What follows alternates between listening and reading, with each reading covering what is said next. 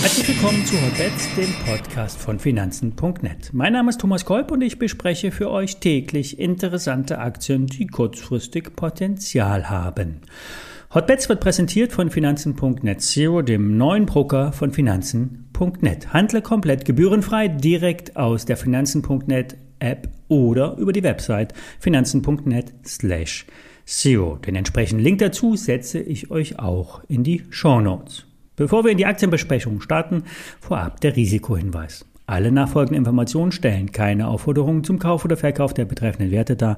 Bei den besprochenen Wertpapieren handelt es sich um sehr volatile Anlagemöglichkeiten mit hohem Risiko und dies ist keine Anlageberatung und ihr handelt wie immer auf eigenes Risiko.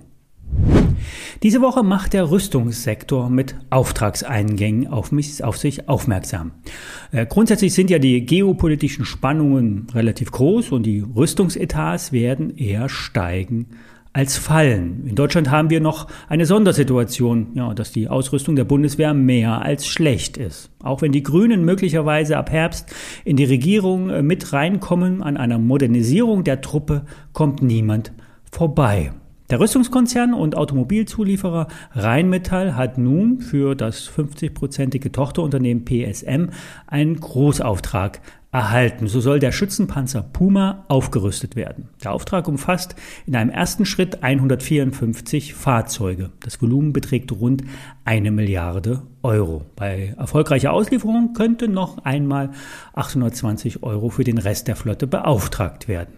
Für die Aktie läuft es derzeit eher seitwärts. Bei der Aktie von Hensoldt sieht Börse Online Potenzial. Der Hersteller von Rüstungselektronik positioniert sich ja, für steigende Auftragseingänge. Hensoldt könnte beim Ausbau eines Luftüberwachungssystems ein Stück vom Kuchen abbekommen. Das Management erweitert bereits jetzt die Kapazitäten in der Produktion und skaliert die Logistik in den Lagerungskapazitäten nach oben. Der aktuelle Auftragsbestand beträgt 3,8 Milliarden Euro. Weitere Folgeaufträge könnten auch beim Eurofighter kommen. Fazit, Rheinmetall ist derzeit nur eine Halteposition. Für Hensoldt hebt Börse Online den Daumen nach oben.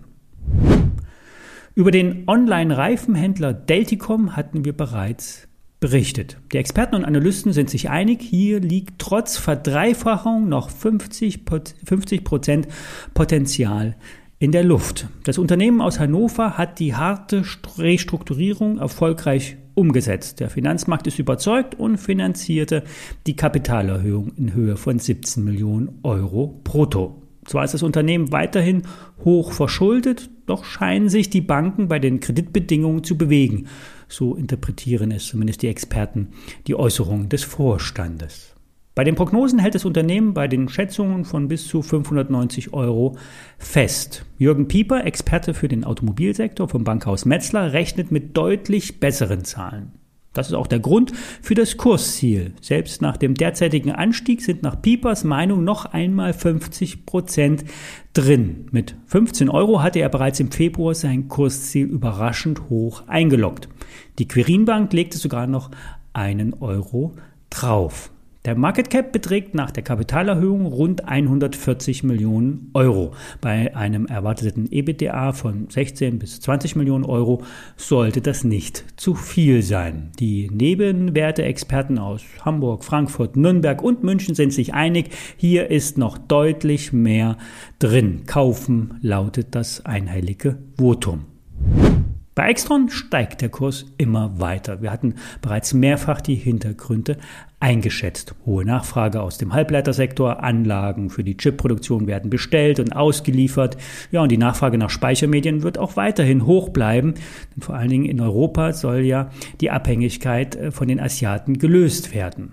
Die Aktie macht nun neue Hochs, damit wird auch ein neues Kaufsignal ausgelöst. Die neuen Kursziele der Analysten liegen bei 27, 28 Euro. Das sind zwar nur 20 Prozent für ein paar Monate, ist das allerdings viel. Wer es heißer mag, Thorsten Bergmann setzt mit einem Trading-Tipp auf ein Faktorzertifikat von Morgan Stanley. Er erwartet Kurse unterhalb von 30 Euro. Das sind die Hochs aus den Jahren 2010. Ein Jahr später, 2011, gab es ein Hoch bei 34 Euro. Kurzfristig wird es zwar nicht so weit gehen. Für ein Gehebelten Trade reicht es aber allemal. Mit einem dreifachen Faktorzertifikat könnt ihr hier an dem Anstieg äh, partizipieren. Nach unten geht es allerdings auch dreifach und bei Seitwärtsphasen oder Kurssprüngen nach oben und wieder runter verliert ein Faktorzertifikat immer Geld. Dies ist nur für konstante Anstiege über einen relativ kurzen Zeitraum günstig. Ja, wer auch Rückschläge aushalten kann, setzt auf die Aktie. Der Aktionär mit seinen Nebenwertenexperten Michael Schröder empfiehlt die Aktie weiterhin zum Kauf. Ja, seit meinem, Aufruf, dass ich wieder ein paar seriöse Höreraktien besprechen will, gab es rege Nachfrage von euch. Ich kann allerdings immer nur wenige Titel, raus, äh, Titel rauspicken. Einige Hotstocks wurden ja bereits besprochen. Blättert ruhig mal durch die alten Folgen durch. Die meisten Einschätzungen haben immer noch Bestand. Von den ganz großen Werten möchte ich auch Abstand nehmen. Hier geht es um die kleinen, heißen Aktien. Heute war die Hensoldt mit dabei, ein Wunsch von Tobias. Wunschaktien bestellt ihr immer unter hotbets.finanzen.net. Traden könnt ihr auf finanzen.net Zero, dem neuen Broker, mit dauerhaft gebührenfreiem Handel in Aktien, Fonds und Zertifikaten. Und wir hören uns morgen wieder, wenn ihr mögt.